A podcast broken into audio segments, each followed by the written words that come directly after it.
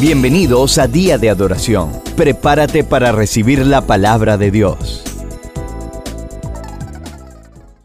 Este es mi mandamiento, que os améis unos a otros como yo os he amado. Nadie tiene mayor amor que este, que uno ponga su vida por sus amigos.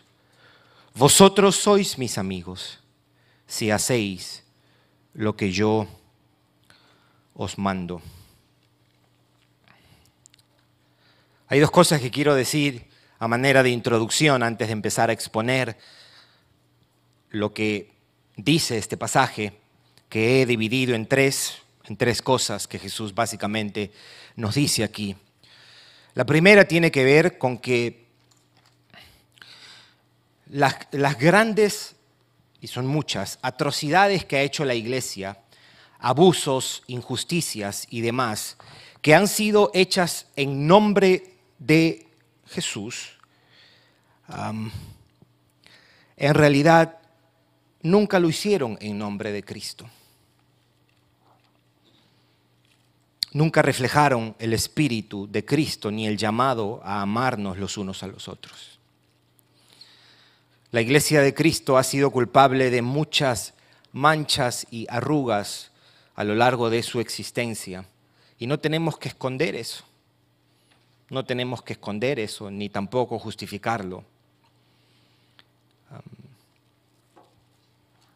no tenga usted temor cuando acusen, especialmente los no creyentes, a la iglesia de horribles pecados, abusos, injusticias, porque eso es cierto, pero lo que no es cierto es que estamos haciéndolo en nombre de Cristo, porque aquí nosotros tenemos un mandato muy claro es amar los unos a los otros como nosotros nos hemos amado. Si la iglesia cumpliese mejor ese llamado, probablemente las injusticias, los abusos, las atrocidades serían, serían menos.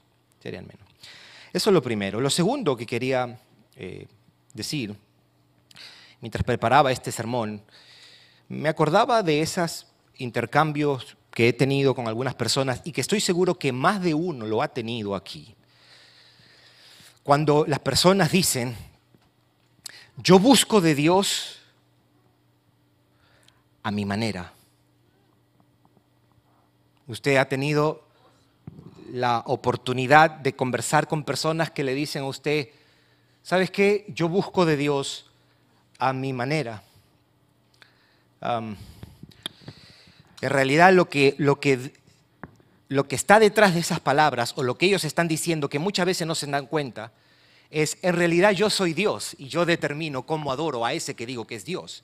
Porque si, si tú eres quien determina cómo se ha de adorar a Dios, entonces Dios no es Dios y quien lo dice está tomando el lugar de Dios porque tú estás estableciendo cómo se debe adorar. Ahora, uno entiende y uno dice, está bien que eso lo diga en un sentido, un no creyente, pero es terrible cuando un verdadero creyente piensa que eso es correcto. Probablemente esa manera de argumentar o de pensar puede ser una evidencia de que esa persona no necesariamente ha venido a la fe, no nació de nuevo. El, el rasgo distintivo de un nuevo creyente es la obediencia. Y esa obediencia empieza con el bautismo y esa obediencia empieza con el congregarse en una iglesia, esa obediencia empieza con el orar, con el ah, leer la palabra y, apartarse del, pecado. Nosotros no somos quienes decidimos y determinamos cómo se ha de adorar a Dios, eso Él lo establece y lo dice. Y este pasaje nos da eso. Este pasaje apunta y debe responder y nos debe dar luz hacia estas dos cosas. El hecho de que la iglesia siempre ha sido culpable de atrocidades y debemos decir a la luz de este pasaje que nunca lo que ha hecho la iglesia, injusticias, abusos y demás, ha sido hecho en nombre de Cristo, porque aquí Cristo tiene un mandato para nosotros de amarnos unos para, para los otros. Y cuando alguien pretende adorar a Dios a su manera, está contradiciendo algo que el mismo Jesús nos dice en este, en este pasaje. hay, hay tres cosas que yo quiero que miremos desde estos versículos 12, 13 y 14. Al final, unas palabras de aplicación. lo primero es que Jesús define cómo es la obediencia. Jesús define cómo es la obediencia. Leamos el versículo 12. Está claro. Este es mi mandamiento, que os améis unos a otros como yo os he amado. El mandato de Jesús, porque dice, este es mi mandamiento, se cumple cuando nos amamos unos a otros. ¿Se acuerda? Los que han estado aquí en estas últimas semanas, Él ha venido diciendo que perseveramos si guardamos sus mandamientos. ¿Qué es perseverar? En un sentido es guardar sus mandamientos, pero ahora Él quiere dejar en claro cómo es que le obedecemos. Y Él no quiere generalidades y no quiere que improvisemos en la manera como nosotros guardamos sus mandamientos. Él mismo establece y deja claro a qué se refiere cuando dice, guarden mis mandamientos. Y el versículo 12 dice, este es mi mandamiento, que os améis unos a otros como yo os he amado. Cumples y guardas sus mandamientos cuando amas a tu prójimo, cuando amas a tu hermano. Nosotros no somos los que decidimos cómo obedecer a Dios. No somos los que establecemos las formas cómo se obedece al Señor y cómo se vive la vida cristiana. Es más, si usted recordará, el apóstol Pablo lo dice, dice, el que ama a su prójimo ha cumplido la ley. El que ama a su prójimo ha cumplido la ley. Ante la pregunta de, resúmeme una sola cosa, y Pablo diría, amas tú a tu prójimo y tú cumples la ley. Santiago decía, lo decía de esta manera, si en verdad cumplís la ley real, o sea, la ley que está por encima de todas, conforme a la escritura, amarás a tu prójimo como a ti mismo, bien hacéis. Este es mi mandamiento, que os améis unos a otros como yo os he amado. El cristianismo, mis hermanos, no es un menú de opciones para que escojamos lo que es más conveniente.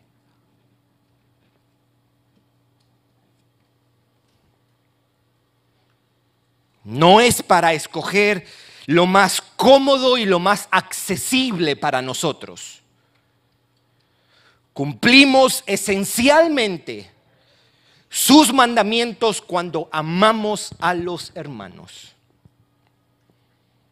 Ahora, para, para darle contenido a esa palabra, amar, podemos decir sirviendo a los hermanos, siendo sensible a las necesidades de los hermanos, caminando con los hermanos en sus luchas, caminando con los hermanos en sus dificultades soportando a los hermanos en sus debilidades, perdonando cuando nos ofenden, pidiendo perdón cuando ofendemos, buscando el bienestar espiritual de mis hermanos, trabajando y estando comprometidos con el bienestar espiritual de mis hermanos.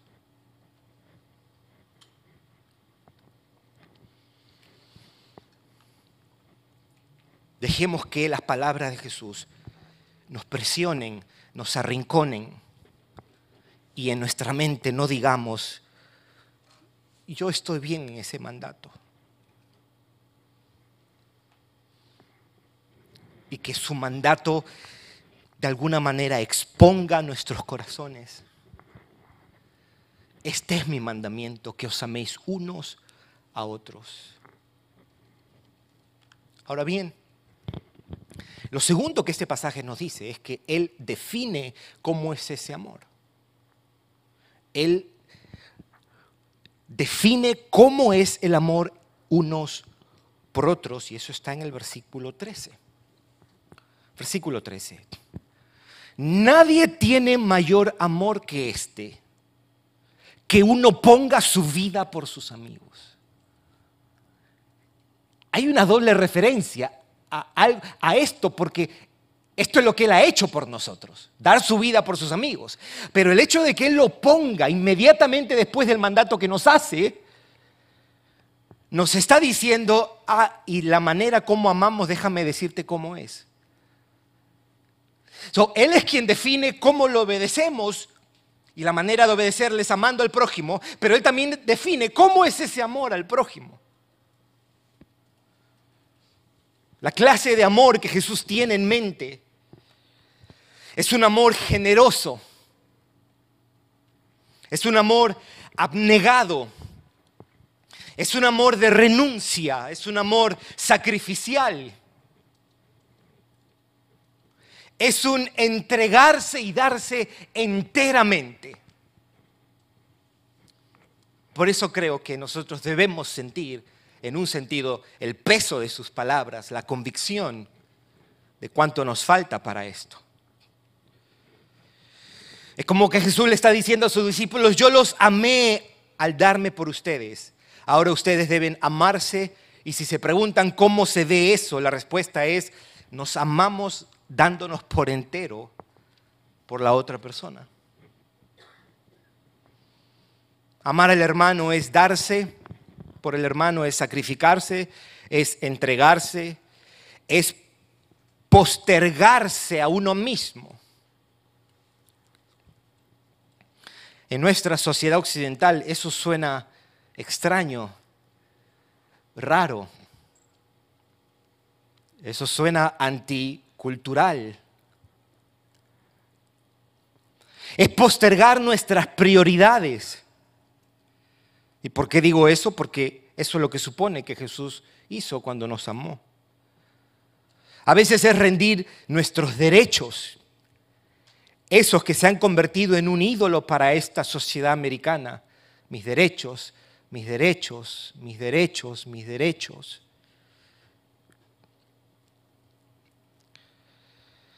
A veces es renunciar a nuestros privilegios, renunciar a nuestros privilegios.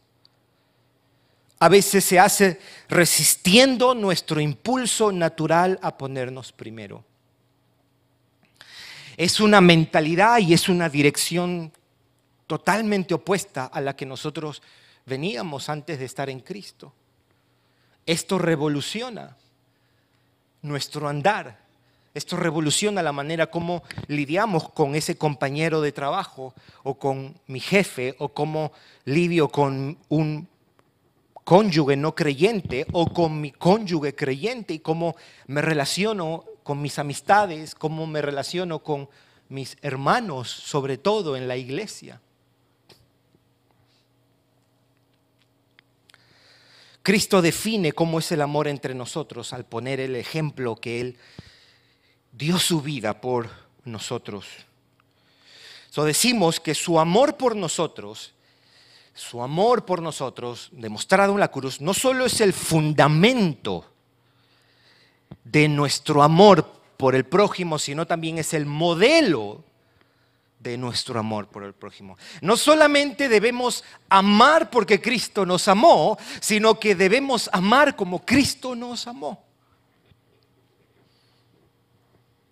Ahí está la oración diaria.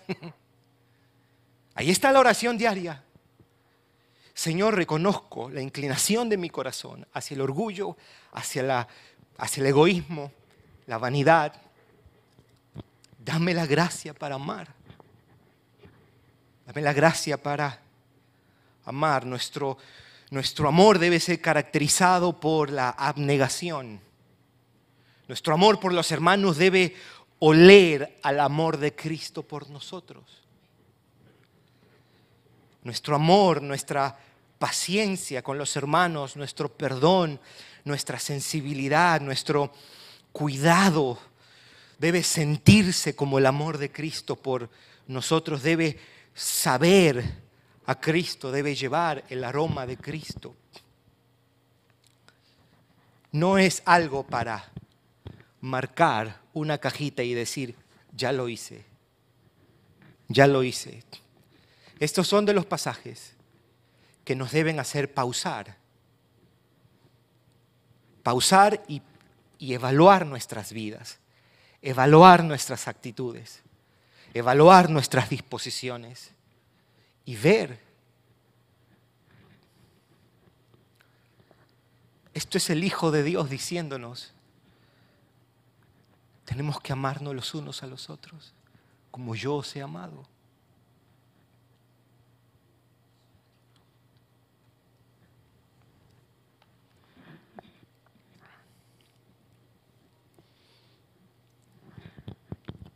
Tercero,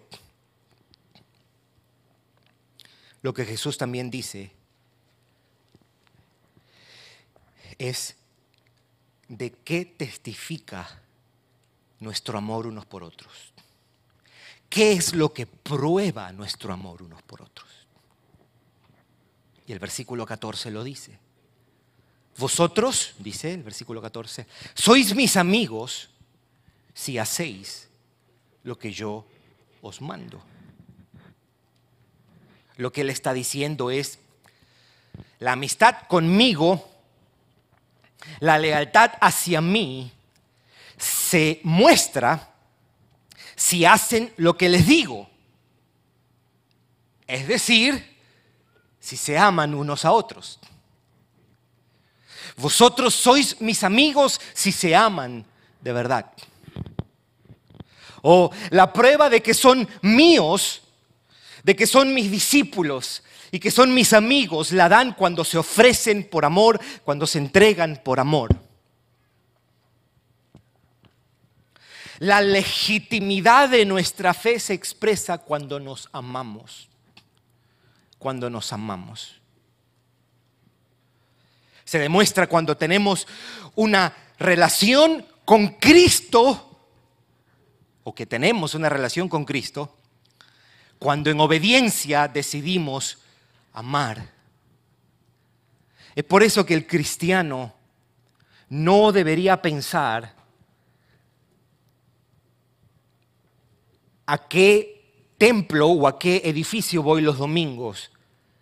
Hay una realidad superior, es a qué comunidad yo pertenezco y a la que sirvo y a la que amo y qué comunidad es la que me disipula y la que me cuida, la que me guarda.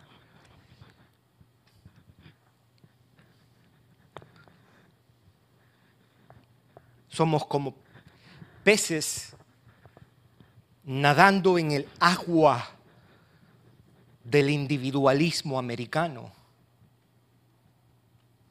y donde se valora tu individualismo y se te dice, sé tú y no importa lo que el resto diga. Dios no lo ve así. Dios dice, no, tú perteneces a un rebaño. Tú perteneces a un rebaño.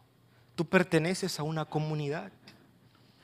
Por eso hace un momento decía, mis hermanos, si vamos a un grupo, y no vamos a ir, nosotros debemos decir que no vamos a ir. Por respeto a los hermanos, por respeto a la persona que está dirigiendo su grupo. Porque Dios nos mira y no nos mira como entes aislados. Y Jesús nos dice aquí que se ve la la veracidad, la legitimidad de tu fe cuando tú amas. Él ya lo había dicho en el versículo 8 de este mismo capítulo. ¿Se acuerda cuando él dice, en esto es glorificado mi Padre, en que llevéis mucho fruto y seáis así mis discípulos? Queriendo decir, la manera como se prueba de que si sois mis discípulos es cuando lleva fruto. Aquí tenemos la manera como se prueba que somos amigos de Cristo es cuando nos amamos unos a otros. Es más, quiero invitarte a buscar en el mismo libro de Juan, en el versículo 13, capítulo 13 más bien. Capítulo 13, en el mismo sermón del aposento alto, en el mismo discurso del aposento alto, note cómo lo dice Jesús en esto conocerán todos que sois mis discípulos, si tuvieres amor los unos con los otros. ¿Cuál es la prueba de si soy un discípulo de Cristo? Si mi vida está marcada por el amor por mis hermanos. Por eso es que aquí lo dice, vosotros sois mis amigos si ustedes hacen lo que yo os mando. ¿Y qué es lo que nos manda? Amarnos unos a otros. Es cuando vivimos en comunidad por medio de servir a los hermanos que damos evidencia de que somos amigos de Cristo, que somos discípulos de Cristo. Es al perdonar a mis hermanos que demuestro la realidad de mi fe. Es al mostrarme sensible a las necesidades de mis hermanos que muestro los frutos de mi salvación.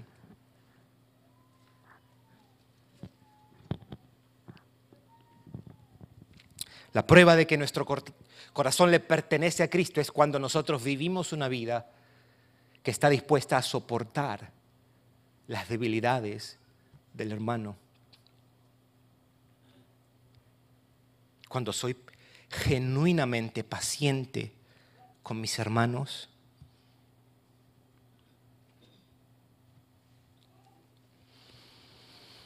Eso es lo que tu Señor te llama a hacer. Eso es lo que te está diciendo tu Señor. Eso es lo que nos dice nuestro Señor. Lo que yo te mando, Gerson, es que tú ames a tus hermanos que tú seas paciente con tus hermanos, que tú perdones a tus hermanos y que te humilles y pidas perdón cuando has fallado y que te muestres sensible a sus necesidades. Y eso es lo que Él pide de cada uno de los que son sus hijos.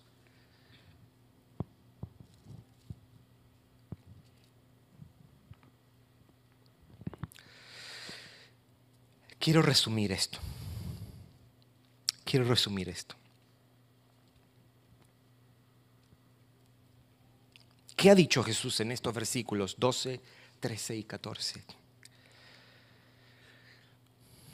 El amor por mis hermanos es la manera como obedezco a Cristo. La forma como amo a mis hermanos es sacrificialmente, como Él nos amó. Y ese amor sacrificial por mis hermanos prueba que soy verdadero amigo de Cristo. Eso es lo que nosotros tenemos en estas palabras. El amor por mis hermanos es la manera como obedezco a Cristo. Amar a mis hermanos. La forma como amo a mis hermanos es sacrificialmente. Y ese amor sacrificial por mis hermanos prueba que soy verdadero amigo de Cristo.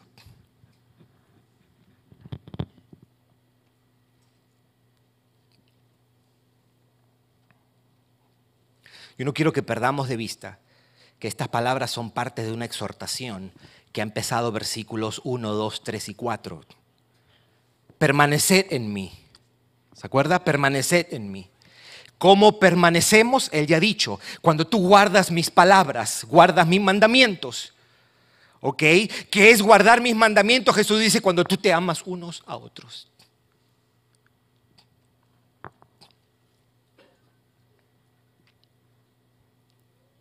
Jesús decía, más bienaventurado das que recibir.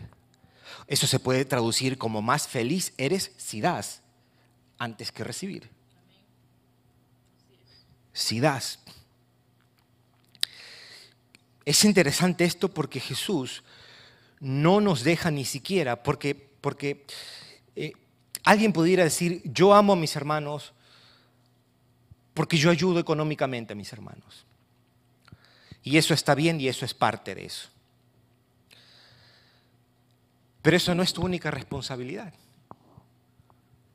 En ocasiones, usted y yo sabemos que a veces es más fácil ayudar monetariamente que sentarse con una pareja de hermanos que están teniendo problemas matrimoniales y gastarse tres, cuatro horas ahí y estar en el medio de eso, o llamar a un hermano que ha dejado de venir a la iglesia y tensar un poco el momento porque tú sabes que él quizá o ella te va a decir algunas cosas por tratar de justificarse y defenderse, a veces es más fácil dar un, cheque de 200 dólares. Oh, esto es más fácil, ya me salgo de eso. Y aquí dice, vosotros, dice, nadie tiene mayor amor que este que uno ponga su vida por sus amigos. No solamente el cheque de 100 dólares, es la vida, es mi tiempo, es mi esfuerzo, es mi atención. Por eso, mis hermanos, yo, yo, te pido que no te sientas por encima de este mandato.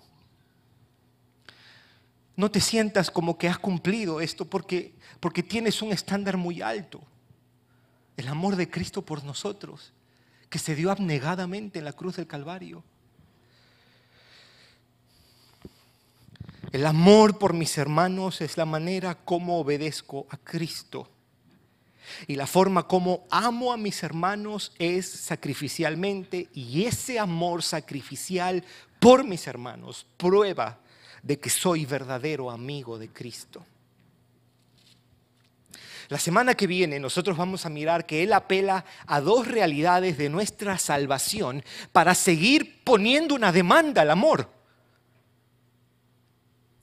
Y después nos vamos a dar cuenta que esto se constituye en la base de lo que Él va a decir a partir de los versículos 19 en adelante.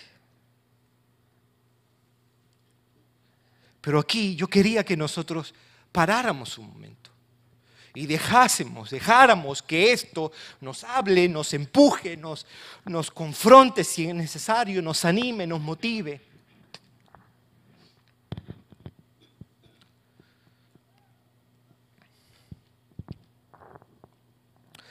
Yo quiero ser un creyente que refleja esto. Y no siempre lo reflejo, mis hermanos. No siempre lo reflejo. Yo quiero ser eso y yo quiero que nuestras familias sean eso. Que nuestras familias sean eso. Y que nuestra iglesia sea una iglesia. Imperfectamente lo sé. No hay iglesia que ame perfectamente. No hay iglesia que ame perfectamente.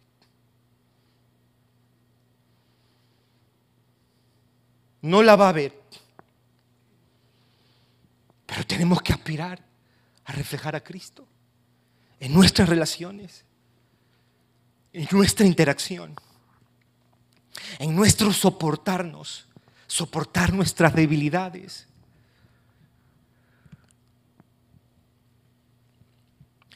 Yo quiero que tú mires cómo Juan entendió esto y después lo escribe en Primera de Juan capítulo 3. Primera de Juan capítulo 3. Esta es la primera carta que escribe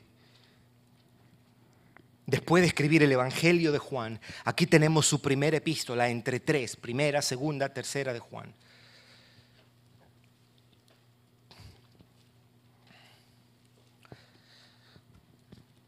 Juan es honesto con, con su audiencia y le dice, en el capítulo 4, ahorita no vamos a leer eso, vamos a leer el capítulo 3, pero en el capítulo 4 él dice,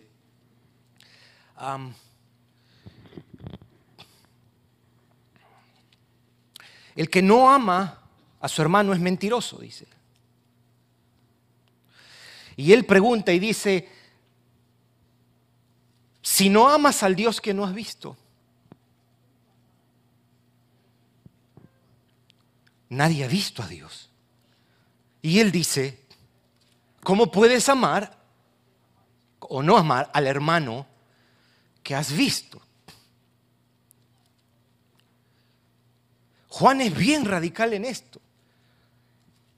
En Juan, en la visión de Juan, no hay teclas grises o blanco o negro. Y él dice, si no amas estás en tinieblas.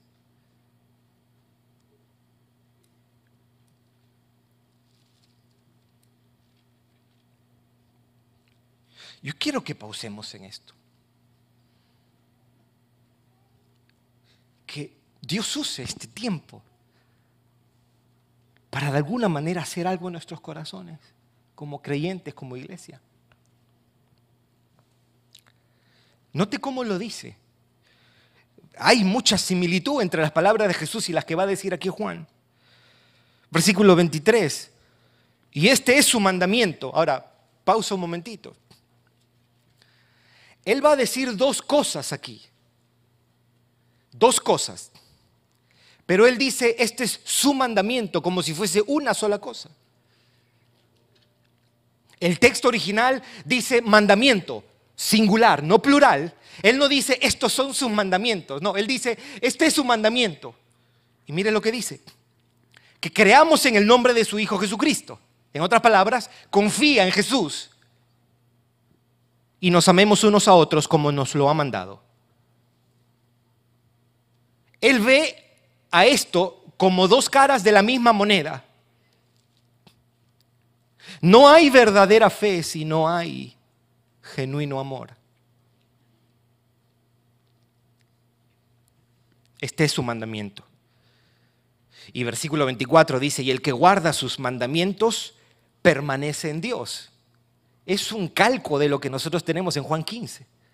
En Juan 15 el llamado es, permanezcan, permanezcan, permanecer en mí, yo en vosotros. Y después dice, permanecer en mis palabras. El pasaje nos está diciendo, el que guarda sus mandamientos. ¿Cuál mandamiento? Amarnos unos a otros. Ese es el que permanece en Dios y Dios en él. El versículo que sigue o la parte que sigue es de alguna manera la justificación de que sí podemos hacerlo, porque en esto sabemos que Él permanece en nosotros por el Espíritu que nos ha dado. Casi como diciendo, tú puedes hacerlo, porque tienes el poder del Cristo resucitado habitando en ti, que te faculta y te da el poder para amar, para perdonar.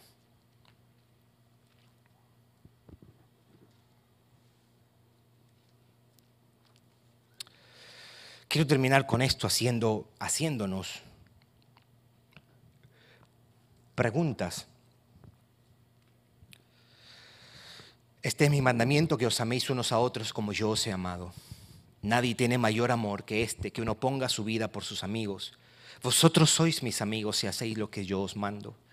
Ya no os llamaré siervos porque el siervo no sabe lo que hace su Señor, pero os he llamado amigos porque todas las cosas que oí de mi Padre os las he dado a conocer. No me elegiste vosotros a mí, sino que yo os elegí a vosotros y os he puesto para que vayáis y llevéis fruto y vuestro fruto permanezca, para que todo lo que pidierais al Padre en mi nombre, Él os lo dé.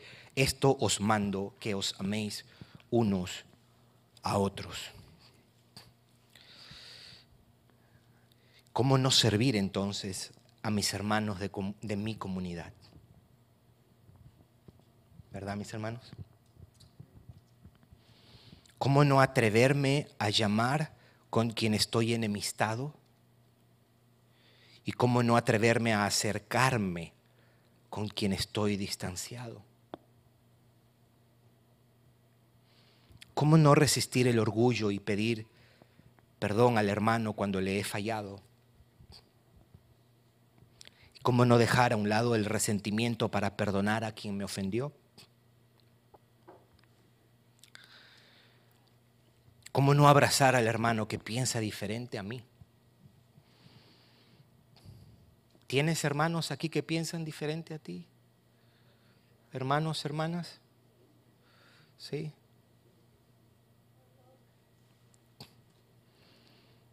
¿Cómo no arriesgarme a integrarme a mi iglesia? Con énfasis a arriesgarme.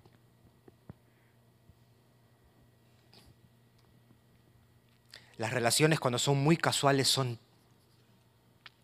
chévere.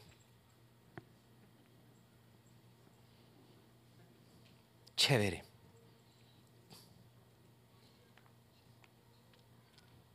Hasta que empezamos a oler sus debilidades, a sentir sus debilidades. ¿Cómo no arriesgarme a integrarme a un grupo de hogar. Y amar a las personas que Cristo salvó y que Él puso a mi lado.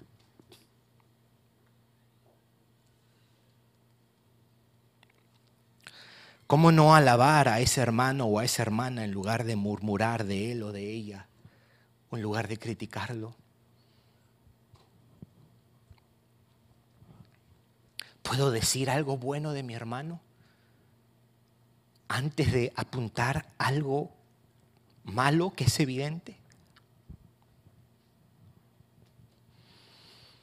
¿Cómo no celebrar cuando mis hermanos y hermanas han hecho progresos?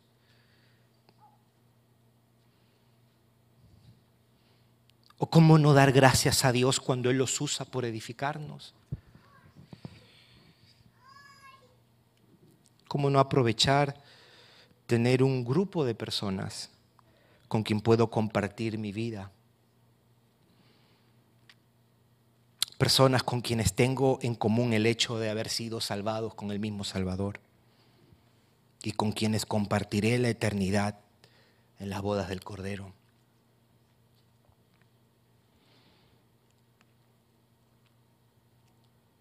Si usted está en Cristo, si usted está en Cristo, usted y yo vamos a estar por la eternidad en los cielos. Yo no puedo tenerle bronca a usted y usted no me puede tener bronca a mí.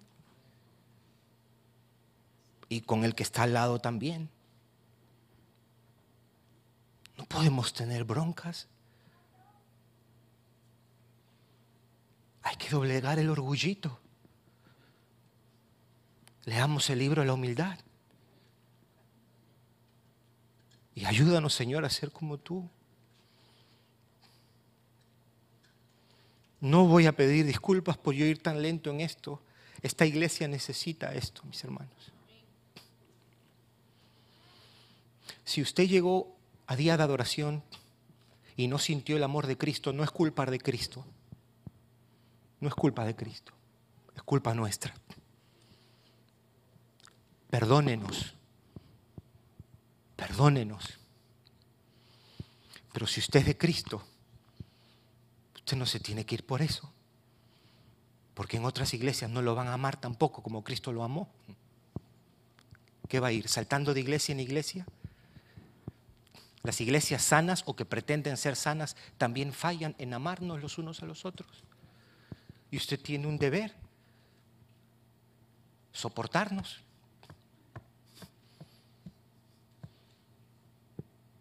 Si le caigo mal yo como, como líder de la iglesia, recuerde que soy su hermano también. Usted tiene que orar, Señor, me cae mal ese tipo. Ayúdame a soportarlo y amarlo. Si le cae algún líder de aquí mal, si le cae a alguien mal de los hermanos de la alabanza, usted tiene que venir delante de Dios y no orar, Señor, sácalo o sácala. No es amar, a ese hermano o a esa hermana, Señor, me cuesta, me cuesta, me cuesta, es duro para mí, es una pared gigante, ayúdame. El problema no es ese hermano o esa hermana, el problema es este corazón. Es este corazón y yo he querido que nosotros paremos. Esta iglesia necesita tomar en serio estas palabras. Esta iglesia necesita que nosotros vayamos a casa y esta semana ponderar y, y traer, Señor, tú me estás hablando. Mire, mis palabras se acaban, se fue todo. Las palabras de Jesús van a quedar con usted. Y ahí resonando, resonando. Ama, ama, ama, ama, ama. Somos una iglesia defectuosa en amar los unos a los otros. Somos una iglesia defectuosa. Y le pedimos al Señor, ayúdanos. Ayúdanos a soportarnos a comprometernos con el bienestar espiritual de nuestros hermanos, a amarlos, a servirles.